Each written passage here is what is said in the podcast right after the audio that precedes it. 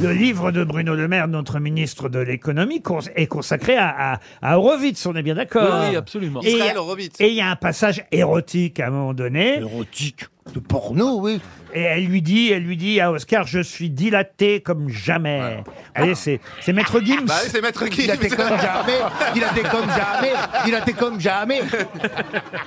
J'aimerais bien que vous preniez ce passage, monsieur Duléry, et que vous nous le lisiez peut-être par Michel Legrand. Elle me tournait le dos, elle se jetait sur le lit. Elle me montrait, oui, le ronflement brun de son anus. Tu viens, Oscar, je suis dilaté comme jamais. En disant, elle avait un visage dans car pour elle, le jeune étudiant dont la pratique Maintenant, je reconnais Macha Merrill.